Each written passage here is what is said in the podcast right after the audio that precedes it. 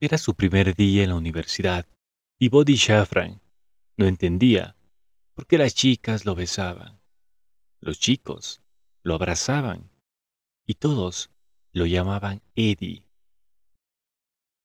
De pronto, se cruzó con un alumno de segundo, Michael Domitz, que se quedó en blanco al verlo. Era un amigo del tal Eddie, quien dejó el campus el curso anterior. Yo sabía que él no iba a volver, dice Domitz. Pero aquel chico tenía la misma sonrisa, el pelo, las expresiones. Era su doble. ¿Eres hijo adoptivo? le preguntó. ¿Cumples el 12 de julio? Añadió.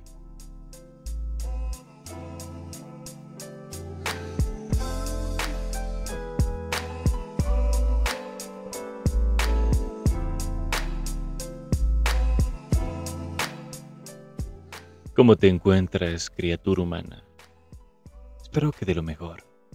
A continuación, te traigo una historia que de seguro te dejará con bastantes dudas. Esto es el podcast del Meraquí de Galo Morocho. Episodio número 54. El cruel experimento con trillizos.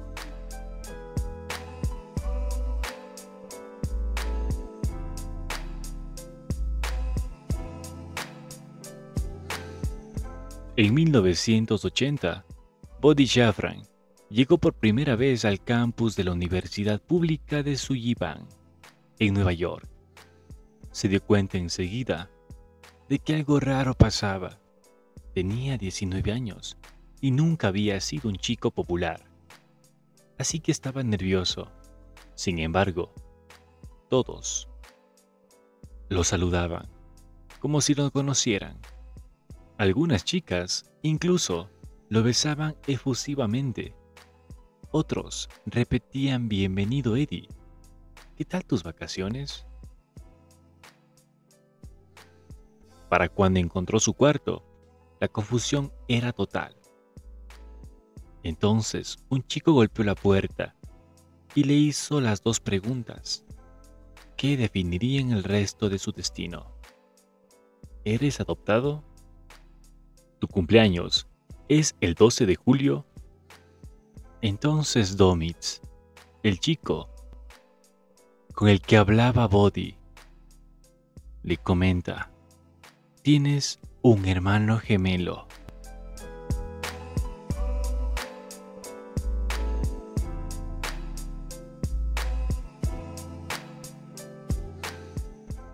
Sus ojos eran mis ojos, los míos eran los suyos.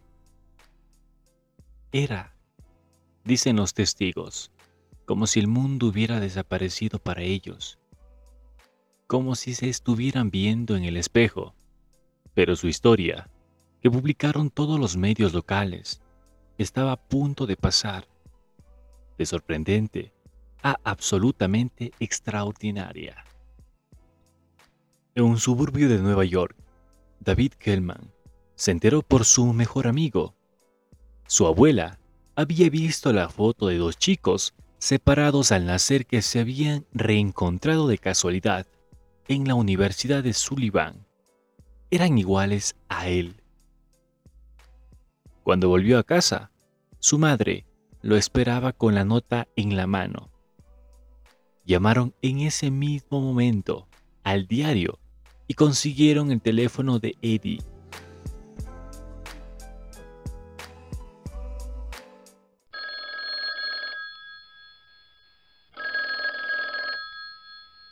Hola, dijo.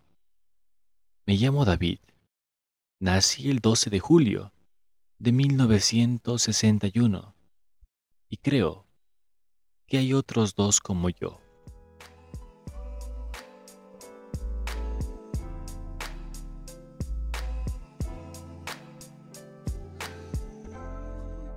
Body Shafran, Eddie Gallant y David Kellman habían sido dados en adopción a tres familias distintas por la agencia Louis Will Service, la más prestigiosa entre la colectividad judía neoyorquina. Solo los padres adoptivos de los trillizos cuestionaron lo que había ocurrido en medio de la alegría del reencuentro. Nadie nunca les había dicho que sus hijos tenían hermanos. Cuando exigieron respuestas a la agencia, les dijeron que los bebés habían sido separados por su bien, ya que consideraron que era demasiado difícil que alguien quisiera adoptarlos a todos. Y entonces, cualquier reproche quedó opacado por el milagro de ver a los tres juntos.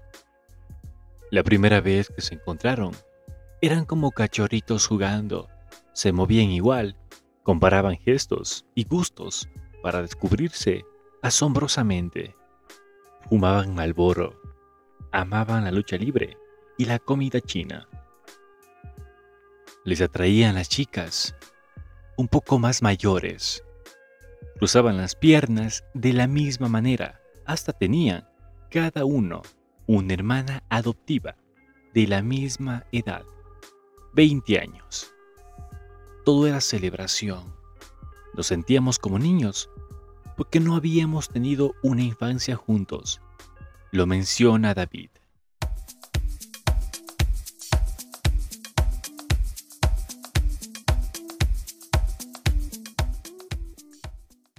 Y entonces, esos tres chicos idénticos, que al mismo tiempo habían crecido como extraños, se convirtieron en el fenómeno del momento. Aparecieron en portadas de revistas, por ejemplo, Time y People, en las de todos los diarios del mundo, en los programas de televisión más vistos de la época vestidos igual y contestando a la par. Vimos que éramos iguales. Y lo enfatizamos. Queríamos ser iguales, como si nos enamoráramos de nosotros mismos. Lo menciona Body. El vínculo era tan fuerte y tan rápido que desafiaba la enorme disparidad de contextos en los que habían crecido. Los Shafran eran una familia acomodada. El padre de Body era médico y su madre abogada. Los Galan vivían en un vecindario de clase media. El padre de Eddie era un maestro estricto y la madre una ama de casa tradicional. Los Kellman eran una familia obrera de inmigrantes. En casa de David, el inglés era la segunda lengua, pero su padre era un hombre tan bueno y contenedor que ese hogar pobre fue el lugar elegido por los trillizos para pasar la mayor parte del tiempo, hasta que decidieron mudarse juntos a un departamento en el Soho. Comenzaban los años 80 y los hermanos eran felices. De pronto, se habían vuelto populares, y eso les abría las puertas de la noche del sexo, de las drogas y del rock.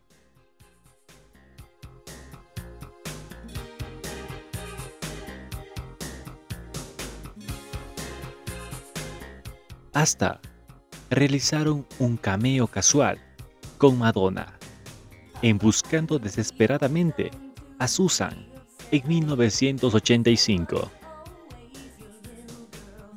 Creían que estaban destinados a ser famosos. Abrieron también en el Soho su propio restaurante, al que por supuesto llamaron Triplets, que atrajo a cientos de turistas y facturó un millón de dólares en el primer año. También emprendieron juntos la misión de dar con su madre biológica. Cuando la conocieron en un bar se encontraron con un pasado triste. Los había tenido cuando era muy chica y parecía tener problemas con el alcohol. Ninguno le dio la mayor trascendencia Después de todo, cada uno tenía su propia familia. Pero aquella era la punta del ovillo del drama que estaba a punto de desatarse.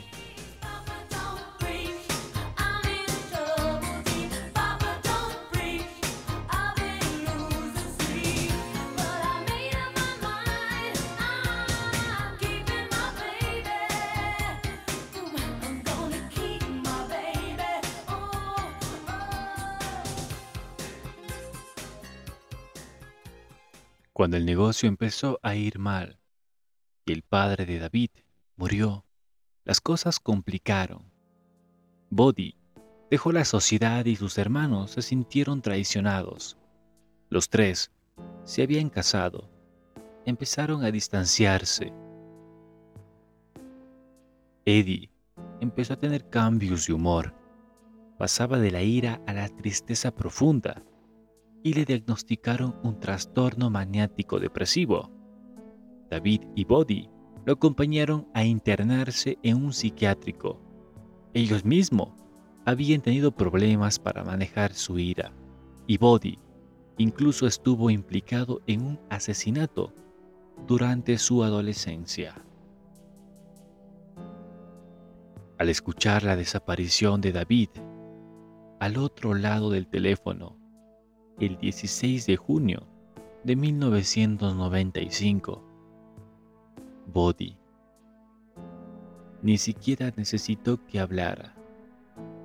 Sabía que Eddie se había suicidado. Su muerte los devastó. Eddie Gallan había sido desde el primer momento el que los unía, el gracioso de los tres, el que iluminaba a todos con su sonrisa. Había sido en su casa donde se vieron por primera vez. Había sido su popularidad la que hizo que todos se acercaran a saludar a Bodhi aquella mañana en la Universidad de Sullivan. Y había sido aquel reencuentro lo único en su singular historia que era obra del azar.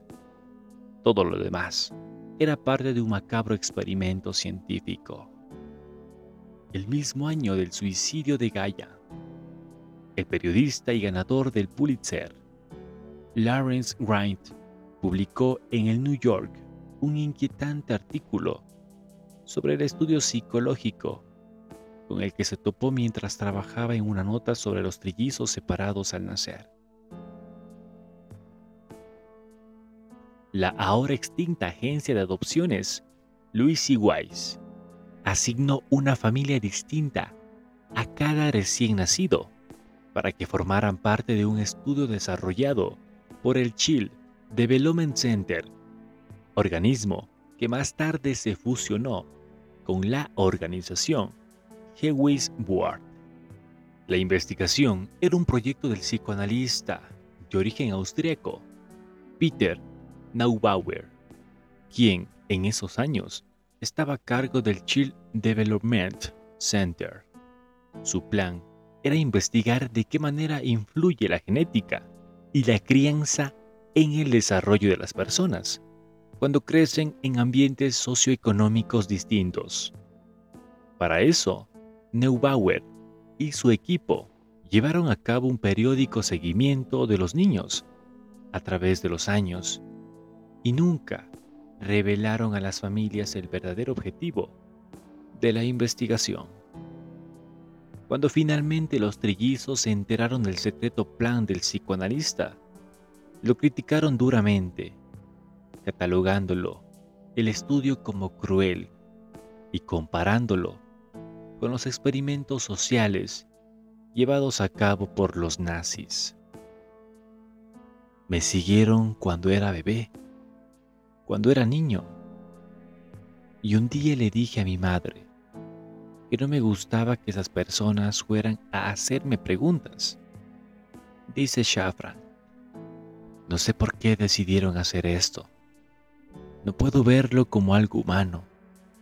No puedes jugar con las vidas humanas. teníamos que estar juntos y nos separaron por motivos científicos, agregó. Antes de morir en el 2008, Neubauer dejó la información del estudio guardada en los archivos de la Universidad de Yale, con el acceso restringido hasta el año 2065. En la misma época de los trillizos, se reencontraron otras gemelas, dadas en adopción en la agencia Wise. Se calcula que fueron unos ocho los pares de hermanos separados, pero nadie lo sabe, porque el estudio jamás se publicó. Body comenta, nos separaron y nos estudiaron como ratas de laboratorio. Se menciona que el psiquiatra Neubauer quería estudiar un poco más allá, o sea, la evolución de los trastornos mentales según el ambiente en el que crecían los niños.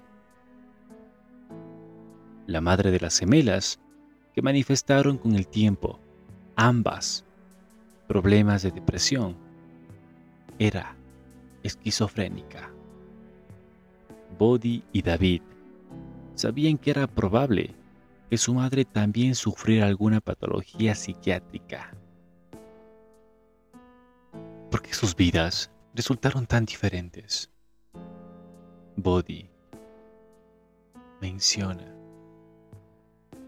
que fuéramos iguales no significa que la biología marcará nuestro destino. Lo que nos definió fue la crianza. David agrega, yo creo que si estoy vivo, es por la educación que me dio mi familia, en la que crecí. Lo cierto es que cada una de sus familias hizo lo que consideró que era lo mejor, con los recursos que tenía.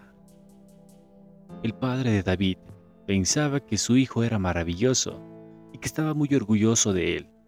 El de Bodhi estaba muy ocupado y lo cuidaba tanto como podía el padre de Eddie, era más rígido, el que ponía las reglas.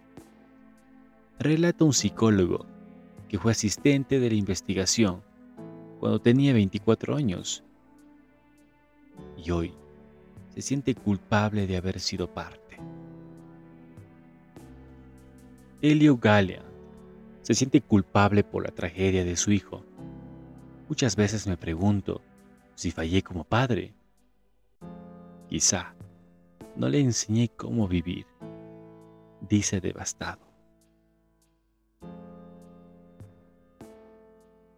Decenas de chicos, cuyos nombres jamás conoceremos, fueron víctimas de estos crueles estudios. En el 2019 salió un documental que relata la historia de los tres hermanos separados al nacer, que descubrieron haber sido víctimas de un experimento liberado por un científico. El documental se llama Tres desconocidos idénticos. Agradezco de una manera especial a nuestra amiga Carla Orellana, la cual nos sugirió esta historia. Si tú también tienes una historia o un tema que te gustaría que nosotros profundicemos más, haznos llegar, que nosotros estaremos gustosos de poderlo transmitir. Esto es El Meraquí de Galo Morocho. Te me cuidas. Hasta pronto.